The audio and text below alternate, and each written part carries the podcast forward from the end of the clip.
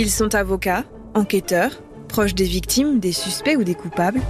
Dans chaque épisode, les voix du crime donnent la parole à un témoin clé d'une affaire criminelle. Mais qui sont les personnages de leur récit, ces acteurs de l'affaire qu'ils ont côtoyés? Victimes, suspects, coupables, policiers ou avocats? Je vous propose de revenir sur leur parcours, d'explorer ensemble leur personnalité et de vous faire découvrir certains aspects méconnus de leur histoire. Je suis Marisa Fimei.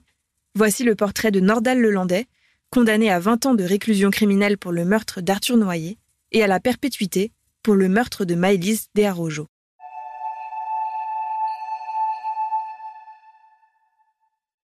Magistrat, juge, expert, avocat. Cette nuit du 25 septembre 2018, autour de la voiture dans laquelle a été tuée Maëlys, le public est nombreux. Jennifer et Joachim, les parents de Maëlys, observent la scène de reconstitution. Ou plutôt, la subissent. À l'intérieur du véhicule, sur le fauteuil conducteur, Nordal Lelandais, l'auteur du crime, se replonge sans grande difficulté deux mois plus tôt, la nuit du 14 août 2017.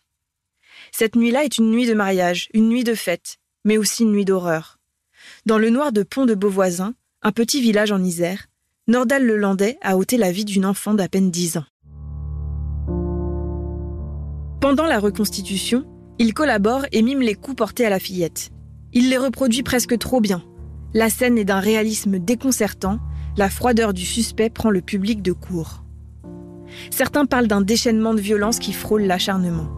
Je n'ai jamais vu une telle violence, déclare maître Jakubowicz, l'avocat de Nordal Lelandais. C'était sidérant, je ne vois pas d'autre mot, confie la juge de l'affaire, Gaël Bardos. Les coups portés au mannequin laissent peu de place à l'imagination. Difficile d'imaginer comment Maëlys aurait pu se défendre. Le rapport de force ne laissait aucune chance à la fillette. Il ne s'agit pas d'une simple gifle, comme a d'abord raconté Nordal Lelandais aux enquêteurs. Un coup avec le revers de la main, violent sur le visage, s'efforce-t-il de préciser. Lors de ses premiers interrogatoires, il minimise, mais n'est pas cru. Cette version, Nordal Lelandais la soutient de nouveau pour le meurtre d'Arthur Noyer, jeune militaire de 23 ans. Un crime survenu quatre mois avant celui de Maïlis. Le jour de la mort d'Arthur, Nordal Lelandais prétend même s'être défendu. Une bagarre aurait éclaté entre les deux hommes. Cette version est écartée par l'avocate générale. Lors du procès, elle décrit Nordal Lelandais va s'acharner sur le corps de la victime avec une violence extrême. Cette violence extrême signe l'intention de tuer. Nordal Lelandais nie, mais le reconnaît. Ce qu'il a fait, c'est une connerie. Il se défend comme il peut, avec le soutien de quelques proches. Son frère Sven l'assure Nordal n'était pas quelqu'un de violent. Je ne l'ai jamais vu s'emporter avec personne. Homme, femme, enfant. C'est un travailleur. Ça reste mon frère. De son côté, la mère de Nordal appuie. Elle qualifie son fils de doux et gentil, ou alors c'est qu'elle ne le connaît pas. C'était un super gars avant tout ça, enchérit une amie. Ce n'est pas du tout la vie de ses ex-petites amies. Violent, menaçant, manipulateur, ces adjectifs reviennent le plus souvent dans leur bouche pour décrire Nordal le Landais. La plupart ont aujourd'hui honte de l'avoir fréquenté. Lorsqu'une de ses anciennes compagnes dépose à la barre, elle évoque les accès de violence de cette ex-petite amie qu'elle redoute encore. Elle déclare qu'un jour, Nordal l'a jetée sur le lit, avant de la secouer et lui dire ⁇ Je vais te faire bouffer le carrelage !⁇ J'ai eu le droit aux menaces, qu'il allait me jeter de la dent du chat, un sommet du massif du Jura, déplore-t-elle. Lorsqu'elle tente de rompre, elle découvre qu'elle est victime de revenge porn. Nordal Lelandais a diffusé des vidéos d'elle dénudée sans son accord. Elle dépose plainte, tout est classé sans suite, faute de preuves. C'était quelqu'un qui aimait créer la terreur et qui avait une forme de sadisme à avoir sa proie, déclare l'une de ses ex. Devant les jurés, une autre ajoute Je témoigne aujourd'hui, mais Nordal Lelandais a aussi été mon agresseur. Il cherchait à me tuer, j'ai déposé deux plaintes. L'avocat de Lelandais réfute. Jamais il n'aurait eu de comportement violent avec ses ex.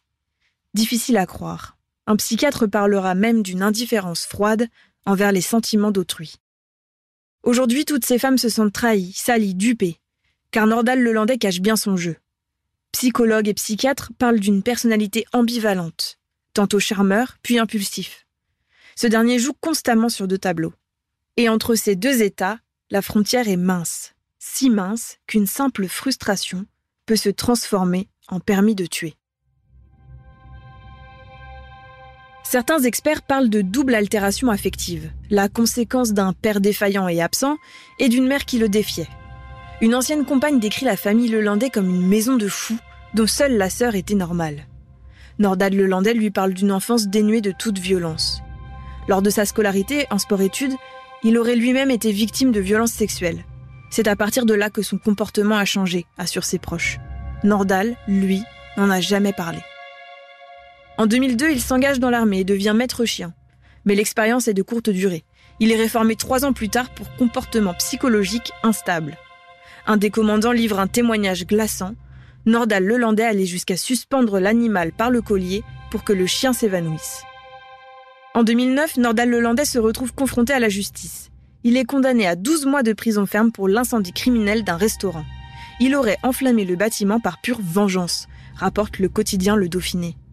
Entre-temps, un proche raconte qu'il s'était mis à regarder des vidéos d'accidents de voiture dans lesquels les passagers se font décapiter.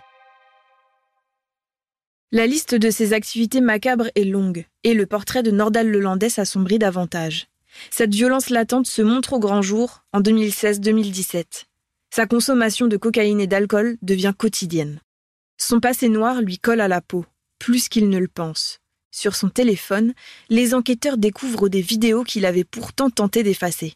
Sur celle-ci, on peut le voir agresser sexuellement sa petite cousine de 6 ans, endormie. Une semaine après, il tue Maëlys à Pont de Beauvoisin. Devant la cour d'assises de Savoie, un de ses avocats interroge. Et s'il n'était pas ce monstre que tout le monde décrit? Mais la question est plutôt et s'il l'était? C'est ce que pense le procureur général Jacques Dallest. Au procès de l'affaire Maëlys, le magistrat demandera au juré la peine maximale pour Nordal Lelandais qu'il considère comme un danger social absolu. Un destructeur de bonheur, un ravageur d'innocence, un massacreur d'enfants, renchérit-il. S'il n'est aujourd'hui plus en capacité de sévir derrière les barreaux, Nordal Lelandais laisse derrière lui des vies détruites par la violence de ses actes, des vies rythmées par la souffrance qu'il a toujours semées sur son passage. Vous venez d'écouter le portrait de Nordal Lelandais. Merci à Jeanne Rouxel, Darine Gédy et Étienne Villan pour l'écriture et le son.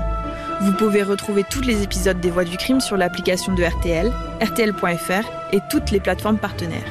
N'hésitez pas à nous laisser une note ou un commentaire. À très bientôt.